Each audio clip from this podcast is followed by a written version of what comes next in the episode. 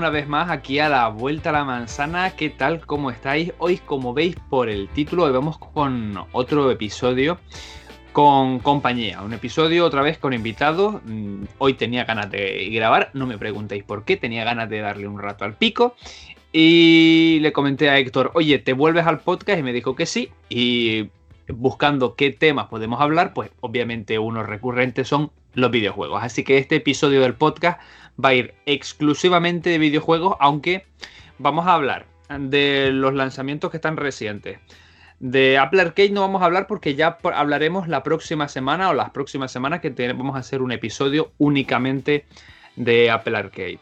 Y luego vamos a hablar pues de las nubes, porque ahora todo está en la nube, que sea Google Stadia, sea Xbox Pass, etc. Y también hablaremos de las nuevas consolas de nueva generación, como son la eh, PlayStation 5 y la eh, de Xbox, que es el proyecto Scarlet. Así que bienvenido Héctor de nuevo. Muy buenas más, Vega. como dije la última vez, pues un placer estar otra vez en tu podcast, que ya podríamos decir que como es la segunda vez, pues soy algo así como un invitado recurrente, ¿no? Sí, y, dentro de poco me pedirás sueldo y todo, ¿no? Me pedirás estar en plantilla. bueno, me, me invitas justamente porque era el único disponible que era gratis, joder. A ver, no hagas aflorar la mierda de MacVega. los contratos mal pagados vamos a dejarlos en el cajón, no vamos a sacarlos, no vaya a ser que venga alguien del sindicato de trabajo y me la líe. Pues nada, vamos aquí a darle al pico. ¿Te has comprado algún videojuego recientemente? Eh, la verdad es que no, hace mucho que no me compro ningún videojuego. O sea, el último, pues seguramente sería de Play 4. Bueno, uh. o de Xbox, no estoy seguro, uno de esos dos. ¿Para el PC nada? Para el PC. Tú, eres, tú, eras, tú eras mucho de que venían las ofertas de Steam y le metías una que te descargabas de ahí la de Dios, ¿eh? Sí, tengo más de 100 juegos en Steam, ¿eh? tengo, más que, que, que, Apple Arcade en su. Sí, sí. en sus servidores. Pues en PC. Diría que no, ¿eh? Diría que no. La verdad es que no recuerdo cuál fue exactamente el último, pero creo que fue de Play 4. Y de PC, pues la verdad es que tiré más bien por lo gratuito, que ya sabes que a mí me molaba mucho lo del Smite y todo este rollo. Y, el juego gratuito. O sea, al final, sí, y Fortnite, y, y, la verdad es que son juegos que para estar gratuito, pues me molan mucho más casi que otros que juego de pago, así que. Sí, eso, y algunos visualmente, por ejemplo, el Fortnite es, para mí es muy atractivo visualmente. O sea, soy, un, soy, un, mierda, no sé disparar, no sé construir, soy un mierda. En otro videojuego soy un máquina, pero en este soy un mierda. pero visualmente me encanta. Es súper bonito, sí. Y el Smite también, ¿eh? el Smite tiene ese puntillo, los personajes son, están, están guapos jugarlos, tienen muchas habilidades, o sea, eh, visualmente es la leche, o sea, es perfecto, o sea, cualquiera, cualquiera le engancharía, yo creo, o sea, sinceramente. Hablando de enganchadas, ¿cuál fue tu última enganchada a un videojuego? Mi última enganchada. A ver, enganchada real de estas de coger y jugarme, por ejemplo, una noche entera. Eso solo me ha pasado una vez que era con el ARC. No sé si, si te suena. Pues el ARC, cuando salió por, primera vez, a ver, yo era un mancaso y me creía bueno, ¿no? Vi un par de pero eso, pero eso ser la de Dios, ¿eh? Pero es la única vez que me he viciado de esto que, empiezo a jugar a lo mejor por la mañana y termino al día siguiente por la mañana. Y es la única vez que ha pasado. Y, era que, reciente. ¿De alguna que te hayas pegado un par de horas? Un par de horas reciente. A lo mejor por, los viejos tiempos, yo creo que, al Fortnite o al Smite. estamos viejos. estamos, viejos. Demasiadas obligaciones. Ya, ya no, no, no, no es como cuando eras pequeño, que es como que te ponías 10 horas y... Exactamente, no tengo otra cosa que hacer, solo tengo esto y para adelante, o sea, como los de Alicante, y quiero avanzar y avanzar y avanzar. No, en día es imposible, imposible. las, responsabilidades. Eh, ¿Has visto algo de la nueva temporada del Fortnite? No, no, pero cuéntame tú ahora, tú, tú qué, ¿cuál es la última visión que te pega? Mira, la última viciada, salvo los juegos de Apple Arcade que estoy probando para el episodio que vamos a hacer la próxima semana. La Switch. obviamente la Switch, porque en el Mac no, no juego ya prácticamente nada por la división de vídeo 4K. Ahora tengo que dejar el Mac todavía más vacío. ¿Y porque nos jodieron el Command Conquer? Sí, bueno. la última viciada de la Switch, pues viciada de un juego entre comillas, porque ya me, ya me lo he pasado como 7, 8 veces el Zelda, pero ese es que siempre quiere seguir jugándolo. Y viciada así de un juego que el último que me comprara y dijera, Buah, me voy a meter el fin de semana aquí a jugar bastante, creo que fue el Pokémon Let's Go. Que lo Mm. alquilé pensando que iba a ser una mierda. O sea, dije, no lo voy a comprar, lo voy a alquilar un fin de semana. Y cuando terminó el fin de semana dije, lo quiero. O sea, está muy chulo. Lo hicieron muy chulo. Sí, tú me habías dicho que te habías pensado que era una basura y al final, pues mira, dio sorpresa, güey. Al ¿eh? final me pegué, me pegué el vicio. ¿Y cuáles tienes algunos en mente para los próximos meses, ahora con la campaña navideña? Que va, macho. Yo con lo poco que juego ahora no me sale ni rentable comprarlo. ¿Para alquilarlo? Nah, nah, yo creo que, que de echarme alguna partida, yo creo que volvería a los tiempos prehistóricos, al pasado, a los juegos gratuitos que jugaba, que yo jugando toda la vida. Y, prácticamente, seguramente al Smite es lo único que volvería a jugar. Yo sí que tengo dos en la, en la recámara, que son el Luigi's Mansion. Ah, No sé si eh, tú alguna vez llegaste sí, a jugar. Sí, o sea- pero en, en la GameCube, ¿no? En la GameCube, el primero. Llegué a jugar incluso cuando se puso, ¿recuerdas antes que se ponía lo de las consolas ahí y tú podías jugar, se, armaban filas básicamente para jugar Sí. en, en centros comerciales? Pues, pues ahí es donde probé el Luis Mansion, que había como una especie de, de cartucho que ponían ellos como para probar distintos juegos y tenía todos los juegos de GameCube, o prácticamente todos, y la viciada que nos metíamos ahí era brutal. Yo recuerdo No. una... Buah, Es que yo llegaba a- los hipermercados y le decía a mi madre o a mi padre, "Mm, cuando vayas a irte, me mm, estoy donde los videojuegos. Y ya me iba ya al pasillo a buscar la consola de turno que estuviera encendida. ya te digo, se ha perdido bastante eso, ¿eh? Se ha perdido. No, no, ya no. Yo ya no veo consolas para probar en ningún sitio. Como mucho una de vez en cuando, o sea, muy de vez en cuando. Porque eh, de hecho, además, si te, si recuerdas cuando empezó a salir ya las plays más potentes y demás, la gente ya tiraba en casa y veías que incluso en los sitios donde se ponían para probar cosillas, para probar las plays, para probar juegos, la gente no los usaba. O sea, No, yo los veía vacíos. Sí, ya sí, sí, los últimos años estaban vacíos esos sitios ya. Es como, cógelo algo. Hay un- eh, Para mí era llegar a un supermercado y ver un mando libre y era correr, como por fin no hay fila, corre. ya te digo, Da igual el juego que sea, tú corre, hay un mando libre. el que sea. ya te digo, tío. Y creo que después del Luigi's Mansion, el, el remake, el remake del, del Zelda. Hicieron un remake ahí que la verdad visualmente está muy chulo. Pero títulos así que me llamen la atención, el nuevo. Call of Duty. Eh, pero el de móvil. No, el, el de móvil que leche. El, Ah, el- el el bueno, ¿no? bueno, Eh. el bueno. Vale, vale, vale. Hostia, es que lo vi y es como, a mí me encanta esa saga y esa parte de la saga. Me encanta lo de la Segunda Guerra Mundial.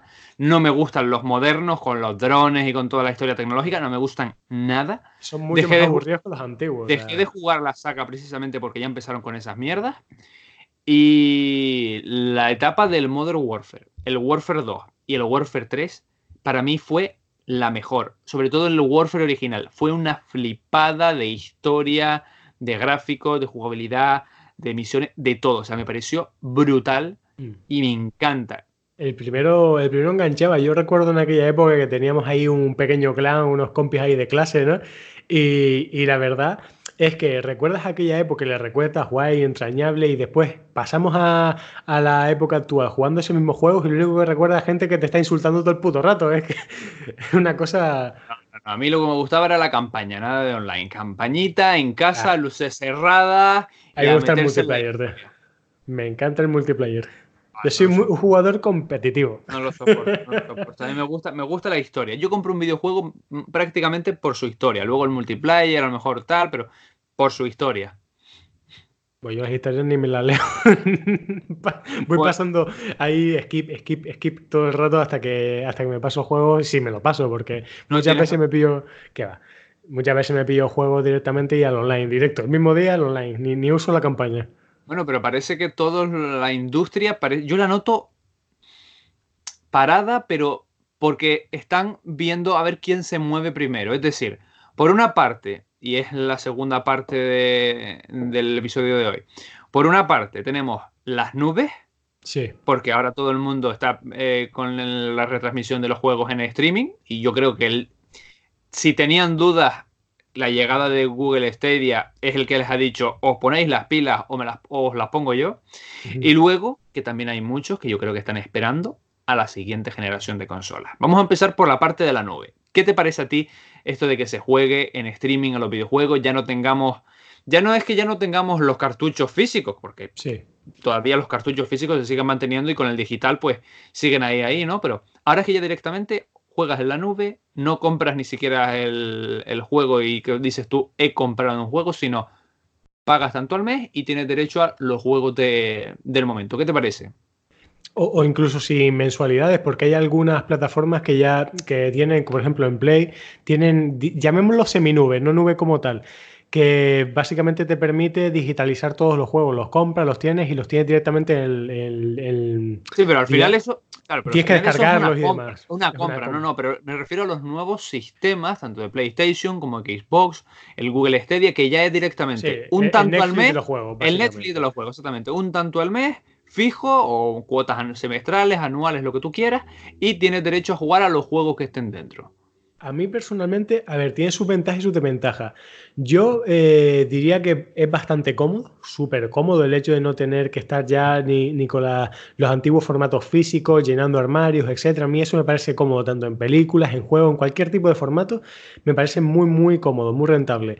Ahora, el lado negativo de estar teniendo esas mensualidades es que, verdad, lo pagas y podemos decir que son tuyos, pero entre comillas, porque si dejas de pagar ya no tienes otra vez esos accesos, no tienes nada. Tiene, digamos, esa problemática. Tiene otras ventajas, como por ejemplo la compatibilidad con los distintos dispositivos. es mucho más simple jugar entre televisiones, entre eh, ordenadores, entre eh, iPad, móviles, etcétera. Eh, que los problemas que existen ahora mismo con los, con los dispositivos que son físicos. Después también no necesitas dispositivos que son tan potentes ni exigentes como puede ser el caso de. un apartado muy interesante. Muy, muy muy importante, el, aparte de la compatibilidad, el hecho de que eh, para tirar de muchos juegos actuales a mucha gráfica, a las calidades de que, se piden en el momento, hacen falta potencias muy, muy grandes.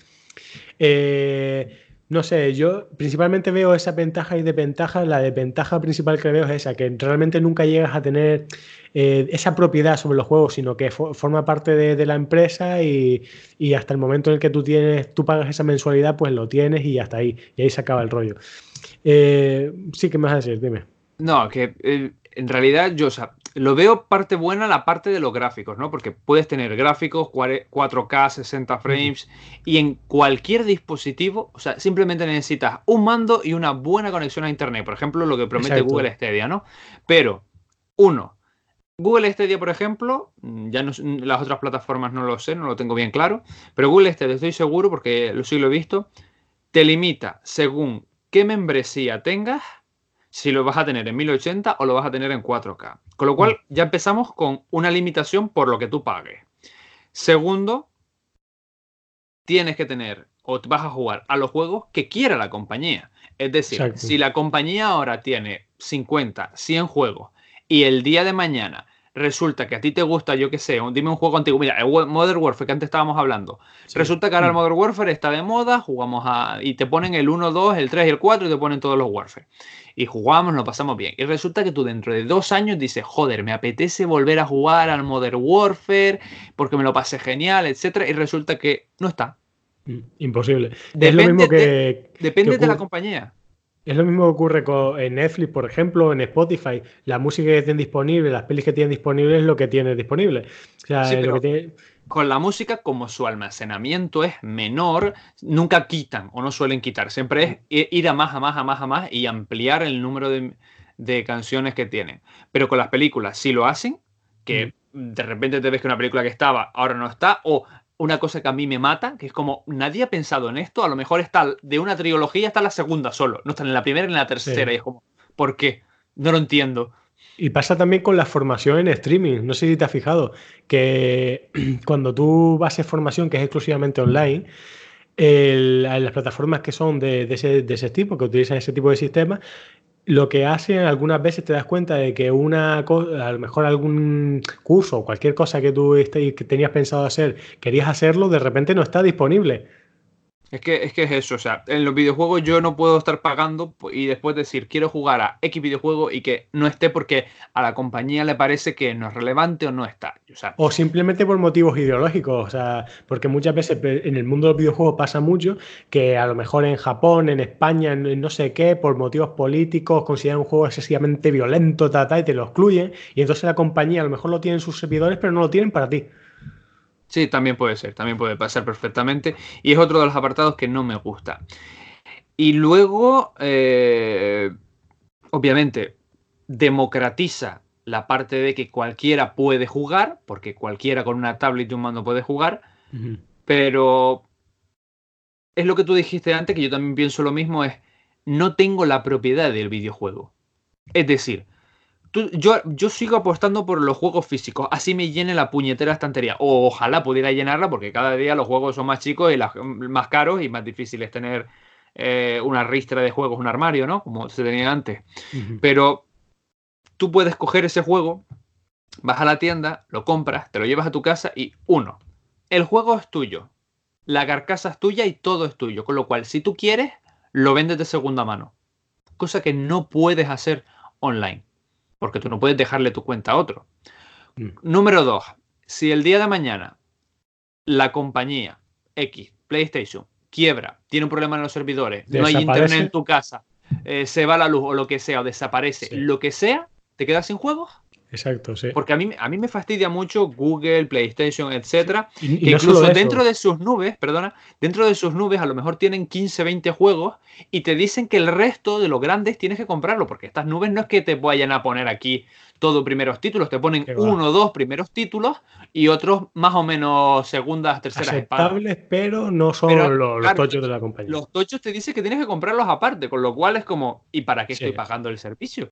Exacto. Y, no solo eso, hablando del propio servicio, estamos hablando de un campo que no está muy explotado, no está, no está explorado y ahora mismo muchas suscripciones o la mayoría de suscripciones a, esto, a este tipo de plataformas son baratas, pero puede pasar lo mismo que Netflix, que subió los precios. Es muy probable que el futuro de esta plataforma, exacto, sea subir los precios del mercado. Encima, eh, que no, imagínate un futuro que sin el mundo físico, es decir, sin la parte esa de, ir a comprar juegos y tener exclusivamente estas plataformas y que encima sean caras, pues joder, ya molesta un poquito, ¿no? Es que em, a mí me molesta bastante sobre todo el tema de la propiedad. Eso de que en cualquier momento algo por lo que yo he pagado, ¡pum!, desaparezca. Desaparezca, sí. Y yo no tenga el control sobre eso. Y te quedas ahí. No hay responsabilidad de nadie. Tú vas ahora mismo a cualquier tienda, coges el juego, 60 euros que pagas, que no es barato, pero coges un juego, 60 euros, recién salidito, un primera espada, llegas a tu casa, lo pones y lo juegas, perfecto. Ahora, es tuyo. Ahora tú pagas esos mismos 60 euros o 50, a lo mejor 40 porque lanzan una super oferta en la plataforma, pero realmente no estás pagando por la propiedad, estás pagando por el uso y disfrute. Hasta que la compañía diga se acabó o pase una quiebra o cualquier historia que obviamente que una quiebra o una historia así es muy difícil, pero puede pasar. Puede pasar y además esas compañías suelen vivir endeudadas, que es algo que la gente no tiene en cuenta, que, pero que parece que no, pero muchas veces en lo que entre de un momento del desarrollo, es decir, de que sacan su última consola, su último juego y pasan X años, esas compañías suelen vivir a nivel millonario de sus arcas, básicamente eh, cubriendo las pérdidas en base a su propio patrimonio y a lo que han ido básicamente, eh, eh, digamos, ahorrando durante ese tiempo para cubrir esas, esas, pérdidas y volver a fabricar cosas. O sea, y en, ese transcurso de tiempo puede ocurrir fácilmente, puede ocurrir una quiebra o incluso unas deudas como Netflix. Netflix en la actualidad creo que está endeudada a 20 millones o 20 mil millones de euros. Pero todas las startups estas de streaming, todas nacen con pérdidas y simplemente cuando pasan los años empiezan a tener beneficios. De hecho, le pasó a Spotify que hace un par de años empezó a tener beneficios y no eran grandes. Exacto, pero el, hecho de que funcionen así también implica que en cualquier momento, cualquier fallo, a que se hundan. Sí. O sea, tiene esa ventaja de que ganan mucho dinero, pero luego también tiene esa desventaja de que pueden fallar. ¿Tú ves el futuro en las nubes de los videojuegos? Eh, yo creo que, queramos o no queramos, acabará implantando, porque incluso eh, el cofundador de Ubisoft, Yves Guillemot, dijo también que el futuro de los videojuegos iba a ser el streaming. O sea, el futuro de los videojuegos yo creo que va a ser, bueno, el futuro de los videojuegos de cualquier cosa va a ser el formato digital. El mundo se está tecnificando, se está evolucionando y al final, queramos o no queramos, va a ser, no vamos a tener los juegos en nuestras casas. Ni juegos ni nada. Sí, sí, sí, sí, no, no, no. Y sin embargo hay otras compañías como Nintendo que parece que no quiere bajarse del barco de lo tradicional. Y en cierto sentido puede ser una buena estrategia. Hombre, para, la piratería es la hostia, porque no puedes piratear esos juegos. No, y ya no solo por piratería, que a lo mejor puede alguien que coge, lo graba, a lo mejor, sí. pero a lo que me refiero es, tú puedes coger y decir, todos ahora mismo que es el mismo planteamiento que tengo yo con la Switch y la PlayStation. Por ejemplo, PlayStation y Xbox van a salir el mismo año, van a salir Navidad de 2020. Y la Nintendo Switch dice, yo no voy a competir en potencia, yo voy a competir en otras funciones, otras formas de entender los videojuegos y en otros tipos de títulos. Y por eso no voy a salir el mismo año que ellos. Pues yo entiendo. A, Microsoft se le está yendo de las manos lo de, la, de a ver quién la tiene más grande. ¿eh? Claro, ahora hablaremos de las nuevas consolas. Y yo entiendo que eh, Nintendo, porque si tú miras, Nintendo tiene una nube, sí, pero tiene una nube en la que simplemente es para guardar partidas, para juego online de físico, pero que tiene multijugador, o sea, no tiene un juego alojado arriba.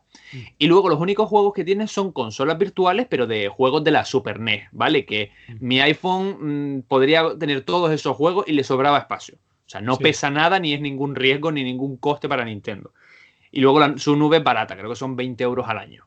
O sea, no, no es caro, 20 euros al año por todos esos servicios, ¿no? Pero yo creo que Nintendo lo está diciendo, vosotros iros por la nube, que yo me voy a quedar con el jugador tradicional que quiere un formato físico. Podría ser, sí. Podría, ser, podría ser una estrategia. Acertada o no, el tiempo lo dirá y depende de cada uno, pero creo que eh, va por ahí en general, de momento, de momento, las grandes compañías, Sony, Microsoft, Nintendo, ninguna da su brazo a torcer del mundo tradicional de momento. No, no, no, no, no, Sí, sí, aunque hablemos aquí esto de Xbox y de PlayStation, ellos siguen lanzando su PlayStation física y siguen lanzando su videojuego físico. Exacto. Quiere intentar abarcar el mercado ese porque es el que está ahora y la gente no va a pasar de la noche a la mañana a usar el streaming. Esto es lo que hay, no usar las nubes. Entonces. Exacto, o sea, habrá algún, porque seamos sinceros, el jugador que usa la nube actualmente es un jugador muy concreto, muy recurrente, pero a la, mayoría de jugadores en la actualidad lo que les gusta es tener su play en su casa y jugar con sus juegos y ya está, con lo que ellos quieren. Sí, además, para mí no es lo mismo irme a la tienda X a buscar el videojuego, que me lo envía Amazon o lo que sea, y abrirlo, sacarlo, ver una carcasa, ver un tal, y ver que directamente que te regalen un código por Navidad. ya, ya te digo. llamadme viejo, llamadme carca, pero para mí no es lo mismo. No, no es lo mismo. Sobre todo si, te gusta hacer unboxing de videojuegos en YouTube, ¿no? ese futuro está muy negro, chicos, cambiado para. No, no, no, no, Y hubo, y hubo compañías, hubo compañías. Ahora no recuerdo cuál fue el, el juego. No sé si era Fortnite o era otra, no me acuerdo cuál era que tú comprabas en Nintendo, comprabas la carcasa pensando que era un juego físico y cuando la abrías dentro te encontrabas un código de internet en cartón. En Fortnite está, pero ha pasado muchos juegos. En, el World of Warcraft, en Fortnite, en Rune of Magic, en League of Legends. Hay un montón de juegos tradicionales que puedes encontrarlos físicamente en las tiendas porque yo los recuerdo. y después no había. Código. Es un código y, tiene algo mejor por haberte gastado 20 pavos en el juego, algún, algún regalo para canjear, pero ya está, no tiene más nada. Sí, es, un código porque la gente necesita esa parte física todavía. Entonces yo creo que todas estas compañías están ahí preparando sus nubes por si de repente de la noche a la mañana, eh, entre comillas, noche a la mañana, el panorama se les cambia y empieza la gente a volcarse en la nube o llega alguien y mm, vuelca al mercado y tienen que salir corriendo al otro lado, pero siguen estando en la parte física, en la parte tradicional. Exacto. Y yo, sinceramente, mi predicción personal es que durante muchos años todavía lo veremos en el mundo tradicional, en la parte física. Eso sí, el cambio va a ir, sí vamos a ver un cambio muy poco a poco, van a ir seguramente funcionalidades que vayan tirando cada vez más hacia lo exclusivamente digital, pero va a ser gradual, como ha pasado siempre en el mercado. El mercado es gradual, no pasamos de la noche a la mañana a, por ejemplo, en la actualidad, que se puede ver a el 4K, el 5K, el 8K existe, incluso más, Lo que pasa es que el mercado no lo, no lo lleva. existe como tecnología, pero ahora mismo estamos sobre el 1080 y todavía, ¿sabes? El 4K es como.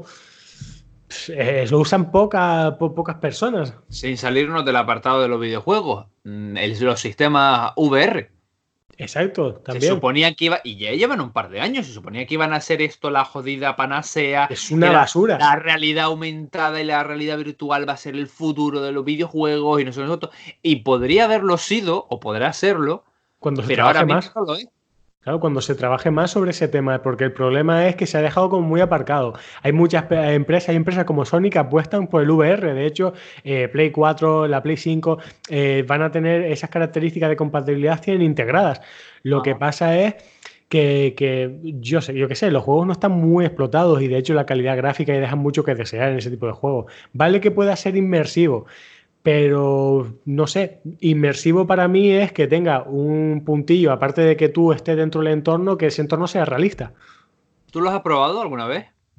Yo he probado la realidad virtual, pero no con, las gafas estas tochas que hay ahora y tal. Esas sí que me faltan, tío. Las de versión actual. Yo sí las he probado en el Museo Elder, aquí en Las Palmas, eh, el Museo de la Ciencia. De hecho, está en un vídeo de YouTube que subí. Me mm. pusieron unas gafas. Lo recuerdo. unas HTC y me hicieron, los cabrones, además lo pasé mal porque es muy realista, está muy bien hecho y está muy bien. Eh, para quien no haya visto el vídeo, se lo describo, lo tenéis en, YouTube, en MacVega. en el vídeo yo voy al Museo Elder de la Ciencia y me pongo una gafas de esta realidad aumentada, ¿no? De la parte tecnológica. Y te hacen subirte a una madera, una tabla de madera, un listón largo, que simula lo que tú estás viendo en las gafas para darte todavía mayor sensación y lo que tú estás viendo en ese vídeo es una eh, tabla como de estos de que cruzan de edificio a edificio. Pero en vez de ser un cable es una tabla. Entonces tú vas caminando por esa tabla y te da un vértigo, porque además las gafas que sí tienen eh, sonido de pájaros, de viento, no sé, no sé cuánto, encima los del museo te ponen un par de ventiladores para que te dé la sensación de que estás entre dos edificios, se te hace más real. Claro, tú estás caminando y tu mente tú estás diciendo, esto no es real. Esto no es real, esto es mm, digital. Pero claro, tu mente está diciendo, no, yo estoy mirando para todos los lados y no veo nada a lo que agarrarme, solo veo la parte digital y no hay delay, o sea, estaba muy bien currado.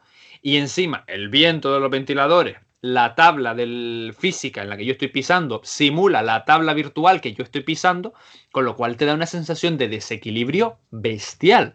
De hecho, tuvieron que quitar, me dijo la chica, el final de la tabla. Eh, la, caída era, ¿no? La caída, eh, al principio le decían que saltaran, pero hubo gente que casi le dio un desmayo y un infarto. Entonces dijeron que cuando llegas al final simplemente des otro paso más, porque encima cuando llega al final de esa tabla virtual cae. Y te piensas que te estás cayendo de un edificio y da un yuyo enorme. Entonces, por esa parte está muy guay, pero son 10 minutos que era lo que iba yo. 10 minutos con la gafas. Con las tecnologías actuales, para mí, no puedes pasar más de ese tiempo con unas gafas que pesan un quintal, que tienen unos cables gordos, largos, etc. Y tienes que estar eh, incómodo. Porque yo, tenía que, yo tenía que estar y, marean también un poquito, ¿eh? A mí no me terminaron de marear, pero porque estuve 10 minutos. Exacto, pero cuando estés una hora ahí te va a dar un... Vamos. Claro, entonces para, una experiencia, para probar una montaña rusa sin estar en una montaña rusa o para alguna cosa de esta, guay. 10 minutos de cachondeo, lo vives a tope, wow, qué guapo, qué tecnológico, que no sé, no sé cuánto. Pero una hora... una hora así jugando, no sé, no sé cuánto Puede estar muy guay, pero necesitan, uno, ser inalámbricas, pero de mm. calle. Dos, pesar muchísimo menos, porque las niñas pesan lo suyo, ¿vale? Tres, una profundidad mayor en los videojuegos, porque necesitan un punto de realismo aún mayor. Es decir, yo creo que hay una barrera como la del sonido en estas, en estas historias. Por ejemplo, a mí los videojuegos con mucho gráfico, a mí me dan dolor de cabeza. Mm porque creo que necesitan todavía irse mucho más allá en gráficos para que sean totalmente como una película, o sea, literalmente reales. para que mi mente no sufra con esos ultra gráficos. Es decir, yo veo un Assassin de última generación, etcétera, y digo, flipante los gráficos, qué guapo. Pero cuando empiezo a jugar, llevo una hora, digo, me da dolor de cabeza. Veo una película de una hora y no te da dolor de cabeza, pero porque es una imagen totalmente real. Entonces, yo creo que estos videojuegos tienen que romper esa barrera del realismo hiper para que no dé dolor de cabeza para que la mente en una, en unas gafas que puedas mirar para todos los lados se piense que está literalmente en la calle. Porque si no, la mente va a decir siempre, esto mm. es digital. Y ahí creo que es por donde viene el dolor de cabeza. ¿eh? Sí, tiene que interpretar mucho más las cosas. Ajá, y la frecuencia. Puede ser. A ver, yo creo que el mundo del VR no está bien explotado, ni mucho menos. O sea, es verdad. Eh, sobre todo lo que pienso yo es lo que tú acabas de decir, que, que los juegos necesitan profundidad, pero Em, quizás no es solo también el realismo, sino también a nivel de jugabilidad, a nivel de muchas cosas, los juegos cojean mucho. O sea, seamos sinceros.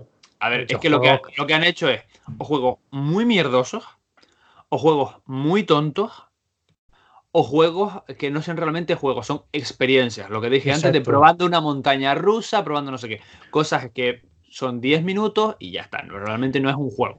Exacto, más bien experiencias interactivas más que juegos. Sí, eso también. es lo que, lo que hay. Mayormente es eso, porque eh, la jugabilidad, por ejemplo, hay uno de zombies y tal, donde puedes disparar, lo que etcétera, que lo he visto yo, pero realmente lo que es movilidad y demás. Ahora está el San Andreas que también ha entrado a esa parte. No, lo he visto mucho, pero sé que está. Hay alguno que otro interesante, por ejemplo hay un counter también en, en VR, no sé si lo has visto. Pues hay un counter, eh, también hay una especie de Pro en VR, está guay, ese tipo de cosillas, por ejemplo, sí que, sí que tienen una, un rollito mayor y tal, pero lo que he estado viendo, yo no los he probado, pero sí que los he visto y tienen algún que otro problemilla, así que eh, yo creo que, Es muy complejo, es muy complejo un juego así. Si ya crear un videojuego normal lleva muchos años de desarrollo, de trabajo, de gráficos, crearlo con esa perspectiva de realidad en cuanto a por una parte, que tienes que organizar el juego de una manera para que el jugador la disfrute de otra manera diferente a que si tú cogieras un mando, que disfrute bien la parte de la realidad eh, virtual y por otra parte de que tienes que estar adaptando el juego en gráficos, en potencia, en frecuencias, en movimiento, en, en códigos de que la cabeza cuando se mueva para aquí, una cosa cuando se mueva para allá la otra. Y en jugabilidad que creo que es muy difícil implementarla en VR ahora mismo. Porque es verdad que existen algunos aparatos, no sé si lo has visto, que simulan el hecho de caminar, simulan muchas cosas, pero claro, nadie los tiene en sus casas. En la actualidad nadie los tiene. Claro, es que. Y, y claro, hacer un juego que en la jugabilidad parezca realista, pero tú caminas con las manos y... Tú estás hablando de, los arneses estos que van colgados al, techo, y que caminas en el aire, y pero la consola sí se está moviendo. Exacto, Es un arnés gigante, para que no lo haya visto, un arnés gigante que está colgado del techo y te cuelgan a ti con un chaleco gigante y corres en el aire, por así decirlo, corres en una cinta sin fin hacia cualquier dirección pero eso está bien eh, teóricamente para un vídeo, para ver futuras tecnologías, pero eso nadie puede montárselo en la casa. Exacto. O sea, y además hay, hay una empresa que sí que los ha fabricado, se pueden comprar y se pueden adquirir, pero valen un pastizal que los flipas. Eh, es una cosa que, no va a adquirir en la vida ni Dios, una persona en media, no la va a adquirir. O sea, es que es lo que hay. Y claro, yo creo que, que tiene ese problema, ¿no? Porque incluso aunque si es en un juego muy realista, va a tener ese problema de jugabilidad. Entonces, es un mundillo que todavía hay que trabajarlo más y experimentarlo más. Quitamos la VR para el próximo mercado. Eso, seguramente para dentro de un par de generaciones. Mm, y eso ya decíamos hace un par de generaciones y al final, mm, porque este no es el primer intento. Es que, es que las VRs no han evolucionado, o sea, han evolucionado los mecanismos, lo que son las gafas, etcétera, pero lo que es en, sí el VR no el demasiado. Concepto no, no, el concepto no, ha evolucionado. Uno hace un montón de años. Exacto.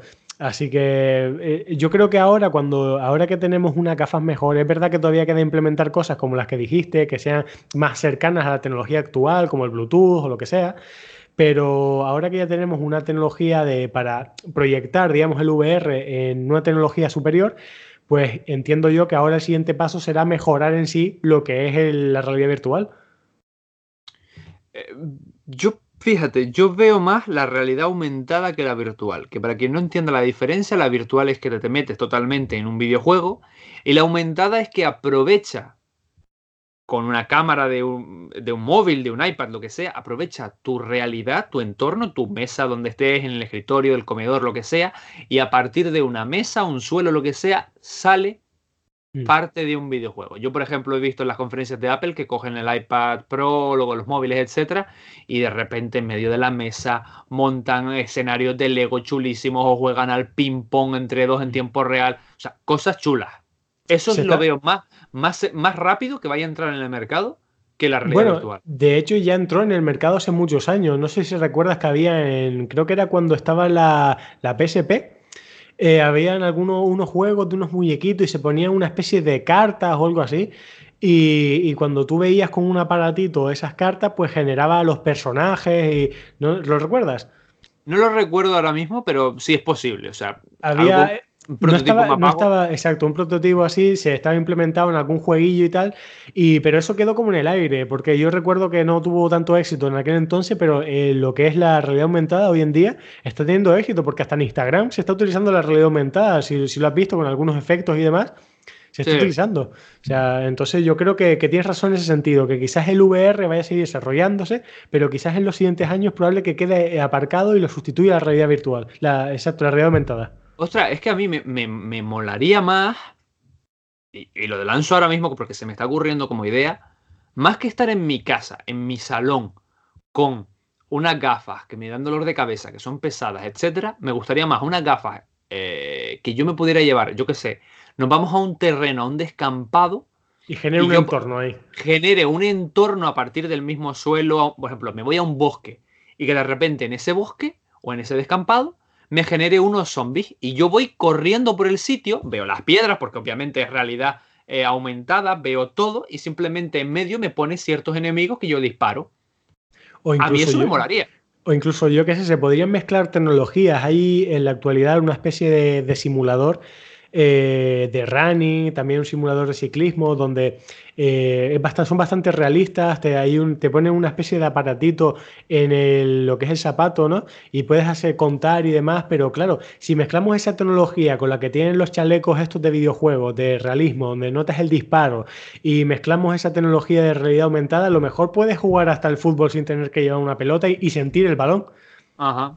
O sea, porque puedes coger un aparatito. No sabemos a qué precio, pero. Exacto, exacto. Un aparatito a lo mejor que, te lo pones en el zapato y a lo mejor emite un pulso cuando sientes que golpeas la, pelota en realidad aumentada. Se pueden hacer esas cosas. Lo que todavía, pues, habrá que verlo, ¿no? Habrá que ver si se desarrolla. ¿Qué desarrollo, dinero, luego a qué precio lanzas los productos, si va a tener éxito. Mil pavos como mínimo.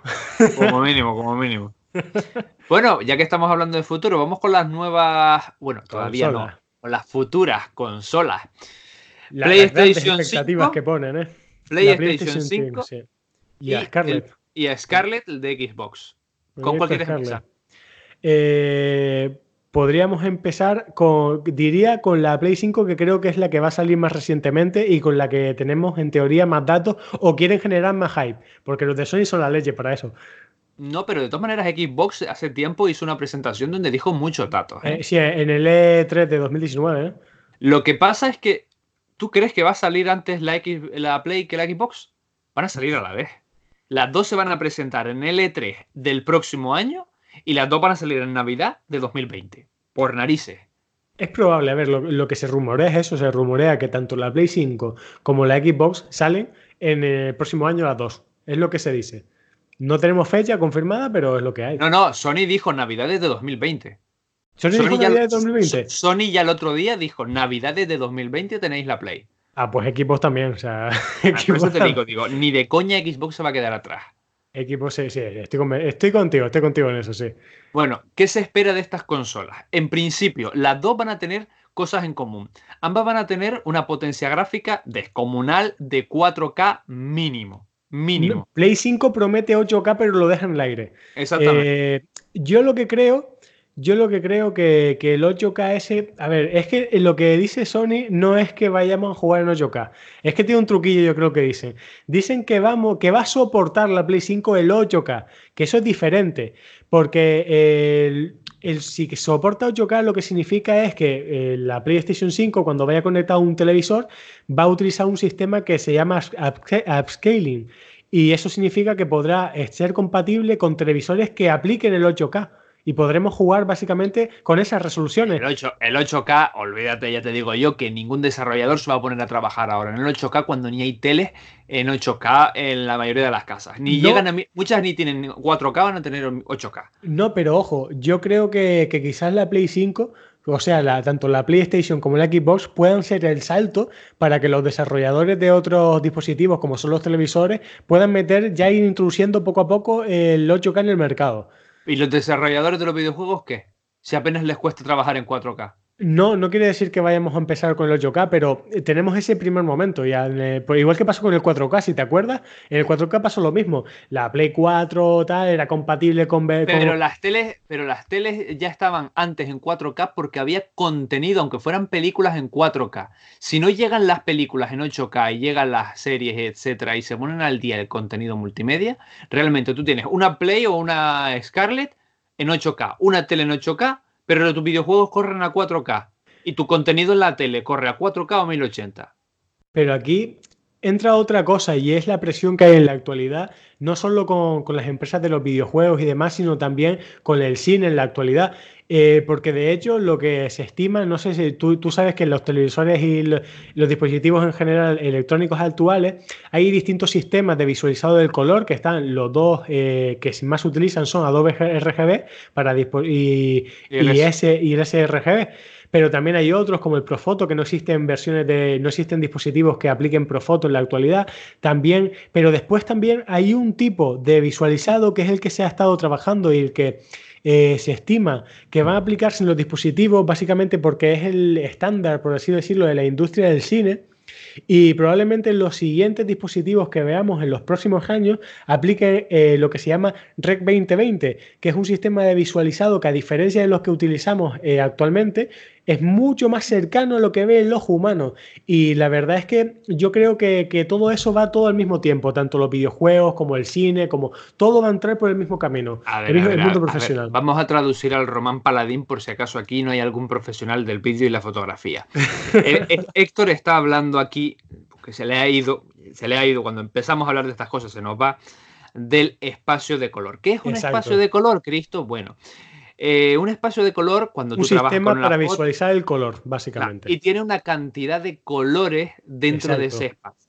Ahora mismo tú ves tu tele, ves tu contenido, yo hago vídeos en YouTube o lo que sea con un espacio de color.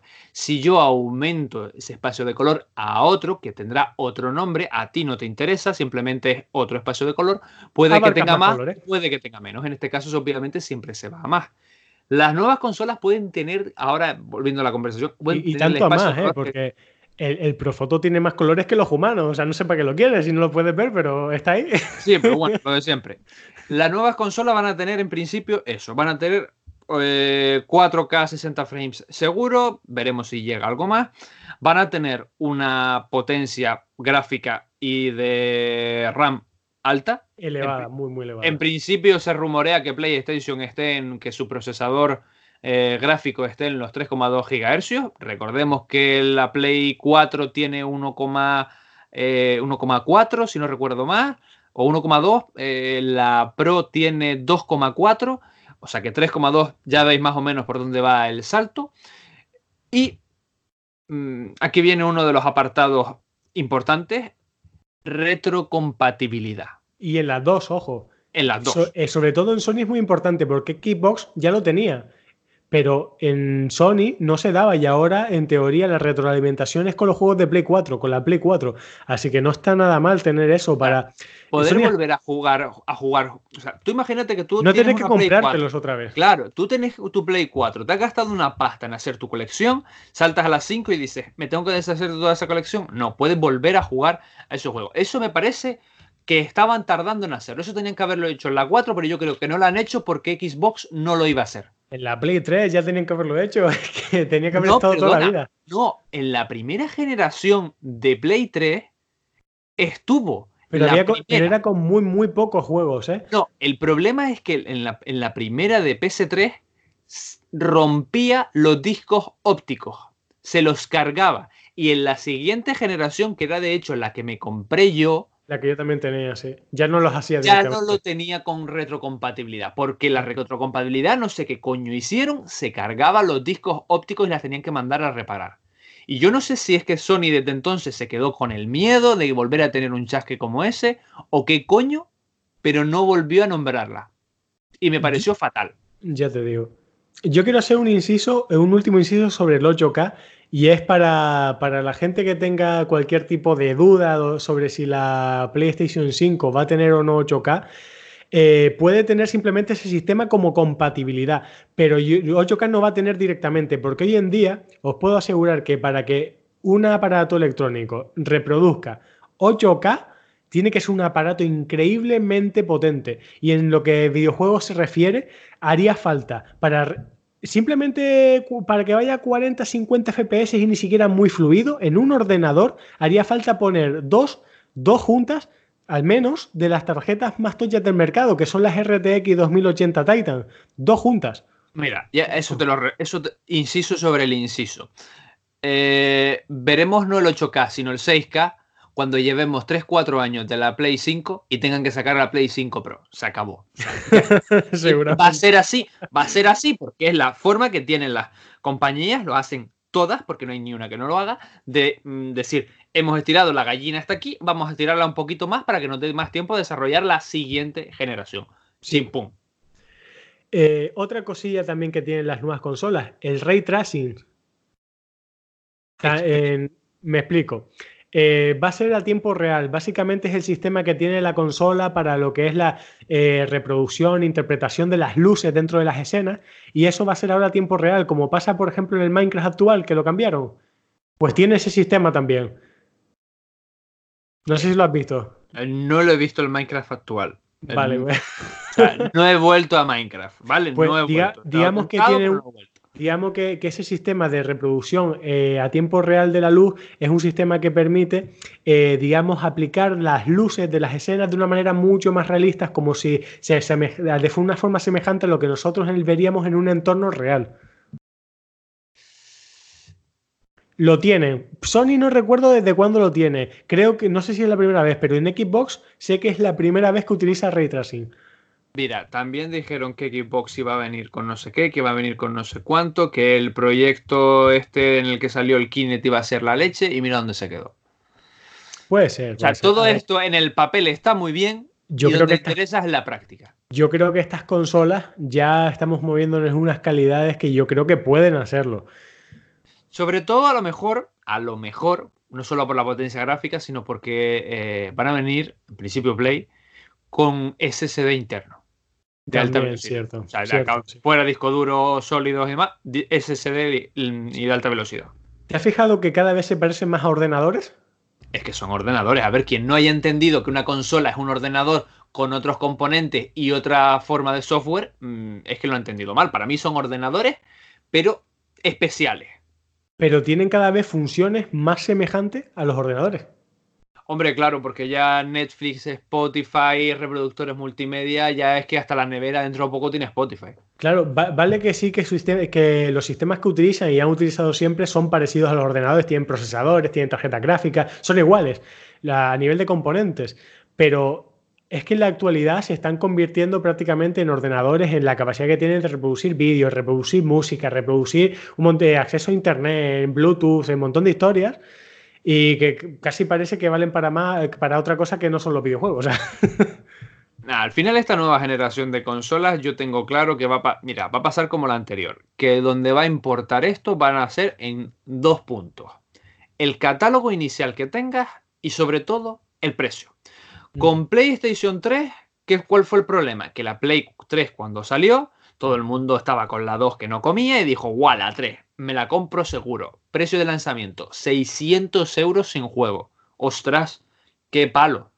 Xbox era súper potente, pero todavía no tenía la fama que tiene ahora, ni que tenía el mercado. Play tuvo que bajar con las siguientes versiones de Play 3, o sea, realmente empezaba a ser mm, asequible cuando ya tenía un par de años y ya estaba por 300 euros, y ya era el precio que salió la 4 prácticamente. ¿Y cuál fue lo, qué fue lo bueno de la 4? Cuando salió la 4, Sony, en una jugada para mí, mm, que era lo que tenía que haber hecho con la 3, dijo, no vamos a repetir el error, vamos a lanzar la Play 4, precio 300 euros. ¿Perdona? ¿Cuánto has dicho? ¿300 euros? Uy, uy, eso me gusta. Venga, a comprar la Play 3. Y el error de Xbox fue poner el jodido pack, que era la Xbox, no sé si te acuerdas, y obligatorio. Y, el Gear creo que era, ¿no? No, el Kinect. Sí. Habían vendido en la generación anterior tanta mierda con el Kinect, Kinect, Kinect, pero en la siguiente generación de Xbox veréis que el Kinect va a ser todavía más tal que los primeros packs que vinieron eran Xbox, Kinect y algunos con, con un juego extra. Y, era, y te, ya te ibas a los 400 y pico, 500. Y la gente, primero que no quería Kinect o que no quería gastarse tanto dinero, se fue por la Play. Cuando Xbox empezó a lanzar packs de solo la consola, Play ya tenía el mercado. Mm. De todas maneras, eh, en cuando estaba la Play 4, también la rebaja de precios también lo puede explicar en el cambio de sistema que hubo con, con, la network, que básicamente te pago en online. Entonces chupan dinero todo el rato de ti. Sí, pero aún así tenían que mantener servidores y aún así el dispositivo se calcula no teniendo en cuenta eso. O sea, cuando tú haces un cálculo de eso, dices cuánto me cuestan las piezas, cuánto me cuesta la ingeniería, cuánto me cuesta el transporte, embalaje, no sé, no sé cuánto, me cuesta todo tanto, más impuestos y beneficios chimpum, porque el dispositivo tiene que salir así porque si no las pérdidas serían increíbles. Y después la parte de los videojuegos ya es otra cosa aparte. Pero cuando tú haces un cálculo de un dispositivo, tienes que hacer todo ese cálculo y el dispositivo tiene que salir para que en principio te dé beneficio. Entonces, mm, yo no creo que ellos hayan lanzado un precio más o menos agresivo por el network, sino por el hecho de que en el pasado la cagamos mucho. Puede ser también, sí. Aunque el network influye. Yo no digo que al final todo no, influya, ¿no? Los videojuegos, el precio, no sé, no sé cuánto y demás, pero para mí el precio de lanzamiento es una cosa que tengo mucho miedo de que no pase, em, de que no se vayan jugando las tornas, es decir, como la generación anterior ganó Play, Sony se haya relajado y en la siguiente sea Xbox la que vaya por encima. Es posible. Yo creo que, que la siguiente generación valdrá en torno a los 400 euros la Play 5 seguro. Pero seguro, vamos. Más o menos como se ha movido un poco así el mercado durante los últimos años. No creo que menos de 350 no creo que lo bajen, ¿eh? No, menos de 350 no. O sea, 300, 350, ya 350 ya sería un grandísimo precio para un lanzamiento. Hmm. Porque para un lanzamiento recién salidita, 350 es regalada. Por, para, para que nos entendamos, ¿vale? Lo de regalada.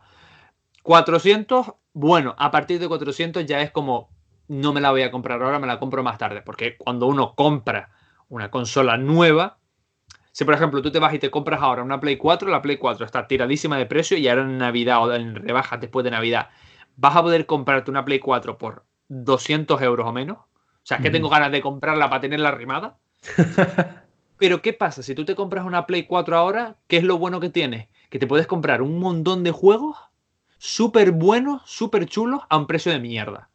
Pero tú cuando estás comprando una consola que acaba de salir, ya te cuesta una pasta y, tienes que comprar... Los juegos cuestan que flipas. Hay pocos juegos y son, vale, son buenísimos, siempre son primeras espadas, pero valen una pasta. Entonces tú no puedes pasarte poniendo un precio a tu consola porque sabes que alguien tiene que comprar el juego sí o sí, al menos uno tienes que comprarte. Y ya si tienes dos chiquillos y tienes que comprar dos mandos, apaga la luz y vámonos. Uf, ya te digo.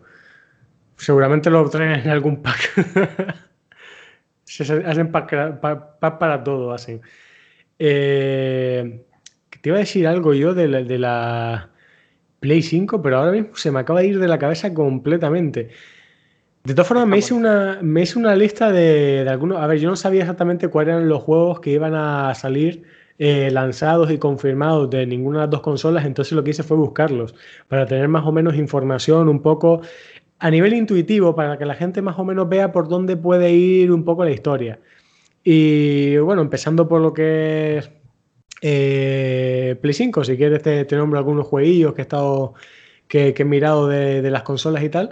Deja que adivine, The Last of Us 2 para estar ahí. para estar ahí, no, es que está ahí. Eh, a ver dónde los he apuntado, que, ahora mismo, mira, lo tengo más perdido todo esto. A ver. ¿Pero ¿Esos están eh, confirmados? A ver, el de Last of, The Last of Us estaba confirmado, si no mal recuerdo. Habían 10 que estaban confirmados y después hay otros que no están confirmados, pero que en principio es probable que salgan. Aquí, los tengo aquí ya. Eh, The Last of Us está confirmado. Después hay otros que, como yo que sé, Cyberpunk 2077, el Neo 2. Yo tengo el 1, por cierto. Es muy guapo, es un juego de samurai, sube al rollo Dark Souls. Sí, lo creo que lo he visto, creo que lo he visto. Creo que lo he visto. Está muy guay. Eh, GTA 6, Ghost of Tsushima, ese la verdad es que no, sí que no lo conocía, pero parece que también es un poco de ese, del estilo de Neo, o, por el estilo. No tengo, no tengo muy claro, la verdad, sinceramente. Eh, después he estado mirando, mira, estos también, estos sí estaban confirmados. Eh, Gran Turismo 7, el Horizon Zero Dawn 2, que yo tengo el 1, que es aquel, aquella chica que, está en un mundo como de máquinas y tal. El, el Spider-Man Spider 2, el Demon Souls, el remaster, God of War 2, Killzone, Days Gone 2, eh, el Persona 6, el Socom y el Uncharted 5, el 5. Esos en principio son los juegos que están 100% eh, confirmados. Y ya luego faltarán los desarrolladores de terceros, de Activision, y, eh, Ubisoft y toda esta gente. Los primeros que te nombré, los primeros que te nombré, los primeros 4 o 5 que te nombré, además son juegos que son exclusivos del Play 5. Entonces. Sí, seguramente por ese entonces o un poquito más adelante veremos eh, Call of Duty nuevo, seguramente. También veremos eh, God of War. No, también en, Xbox también van a sacar algunos jueguillos y tal que me resultaron interesantillos, ¿no? Que como el, Halo, que ese siempre es exclusivo de, Xbox. Es exclusivo. Pero, pero hacía tiempo que no sacaban uno, ¿verdad? Eh, yo es que me perdí mucho con el mundo de Halo. O sea, yo recuerdo jugar al, primero. Con eso te digo si estuve perdido o no. Yo estoy muy perdido. Eh, después también el Starfield, pero ojo, tenemos otro que este sí que te va a gustar. El Elder Scrolls, el vuelve Skyrim. vuelve Skyrim. ¿Saldrá de verdad? ¿Esta vez será real? ¿O volverá a sacar mierda hay Gente por, hay gente por ahí que lo quiere incluso para Nintendo Switch.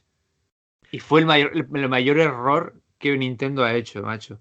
Yo con la Switch eh, tengo ahí un, un amor-odio con cómo la está llevando Nintendo. El Skyrim, a ver, a mí como juego me gustaba. Luego empezaron a sacar lo que es la versión 2, por decirlo de alguna manera, que era el, el Elder Scroll Online. Y vaya basura, eso es lo peor que han inventado. A ver, ¿qué, más hay? ¿Qué más hay? Venga, cuéntate la lista entera. La lista entera es esa, ¿eh? Esto en teoría son los confirmados. Pues en teoría. no hay muchos. Ahora, pero normal. Habrá Todavía queda un año y pico. Claro, habrá más juegos, eso está más claro que el agua. Saldrán muchos juegos eh, que, ni siquiera se mencionarán como juegos confirmados y saldrán. Saldrán con la Play. ¿Te comprarás la Xbox o la Play 4? ¿O la Play 5? Ninguno de los dos, pero de elegir una creo que elegiría ya por la Play 5 por la experiencia que tuve con la, con la Xbox, con la One.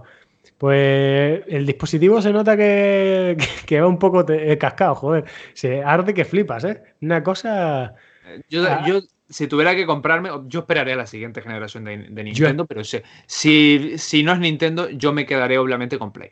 Mira, yo, me esperaría, a mí nunca me ha gustado la Gamebox. Yo me esperaría dos generaciones a ver qué pasa, sinceramente, en general. Eh, Mira, hay por ahí, y creo que tienen parte de razón, que dice que ahora cuando salga la nueva generación de consola, o ya, porque, mm, como decía antes, la Play o la Xbox van a estar regaladas, ya las están empezando a regalar y cuando salga la otra la van a ultra regalar. Porque mm, por ciento y pico, 200 euros, comprarte una Play, mm, no sé qué, no sé cuánto. Y sobre todo, el catálogo que hay ahora mismo de Play 4 y la cantidad de juegos que hay y al precio que tienen. Yo el otro día pasé por Mediamar y me puse a ver los precios de los juegos y te juro que me quedé flipando. Digo, mm. joder, si es que cuando sale la consola, con 60 euros te compras uno y si no, esos 60 y pico. Pero ahora mismo con 60, 70 euros te sales de allí con 4 o 5 juegos. Y buenos. O sea, están tiradísimos. Yo ahora tengo ganas a veces de coger y decir, venga, me cojo 400 euros, pero me voy, me compro la Play y me compro una ristra de juegos que no es ni normal. Y te, pasas, te lo pasas mejor que si te compras una consola de nueva generación y solo puedes jugar a un juego. Ya te digo. No, y no solo eso, si también, si, si va pasando que el mercado se actualiza y, empiezan a coger auge las nubes, también puede ser que por un lado veamos una bajada de precio en general de lo que son las consolas y siguen saliendo, claro. No creo.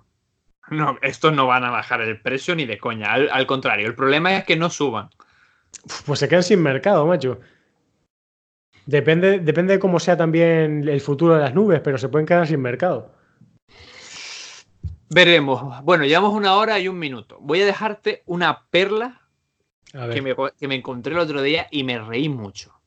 Cuéntame. Y va sobre los videojuegos. Una perla para terminar el episodio. Resulta que el otro día en Amazon, y esto no, es que lo viera yo, lo vi de otro youtuber de videojuegos y me reí muchísimo. Resulta que en Amazon Xbox puso una oferta y lanzaba a muy buen precio 200 euros.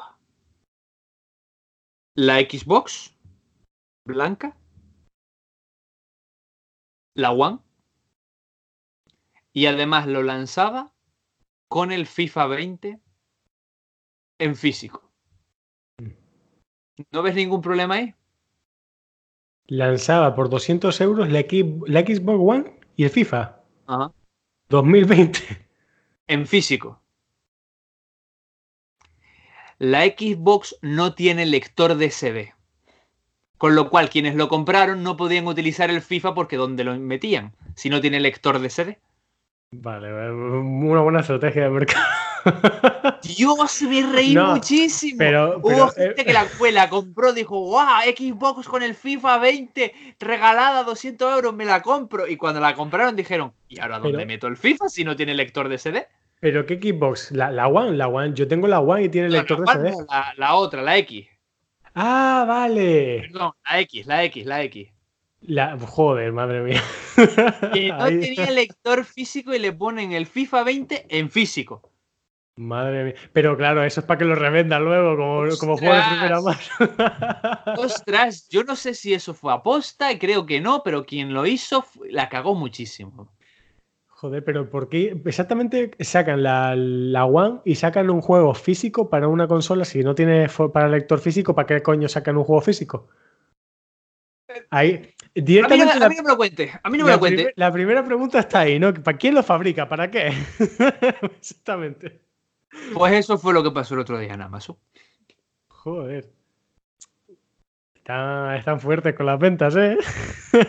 Pues nada, con esta pequeña anécdota divertida vamos a dejar el podcast. ya una horita. Eh, espero que te lo hayas pasado bien. hemos estado una horita aquí dando el pico a los videojuegos. Teníamos ganas de hablar y yo creo que ya nos hemos quedado a gusto. Eh, espero que os haya gustado este capítulo, que al final los videojuegos y las consolas también son tecnología. Eh, nada, lo dicho, si tenéis algún tema o gustaría algo o alguna pregunta para que hagamos en otro podcast, pues me lo mandáis por redes sociales en MacVega31 y haremos otro podcast de aquí a un tiempo.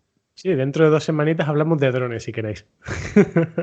Pues mira, también se podría, porque hay muchos. Oye, eh, pusieron, lo hago como un pequeño inciso, eh, eh, que se había, o se estaba intentando desarrollar tecnología militar de drones autónomos pero que, son, digamos, una tecnología que es como similar a embrionaria, por decirlo de alguna manera. Querían simular lo que es el, organismo humano, como un embrión que va desarrollándose y darle a ciertos materiales una especie de, de código genético y en incubadoras esos materiales van cogiendo poco a, poco la forma. A ver, el podcast es de tecnología, no de ciencia ficción. Vamos a dejarlo aquí. en otro episodio es de verdad.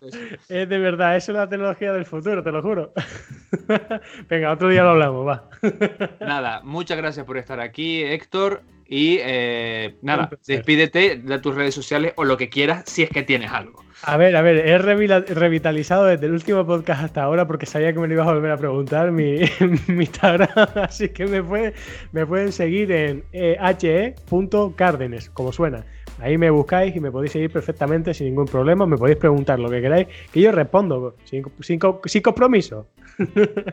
Pues nada, nos vemos en el próximo episodio de La Vuelta a la Manzana. Un saludito a todos, chao. Chao.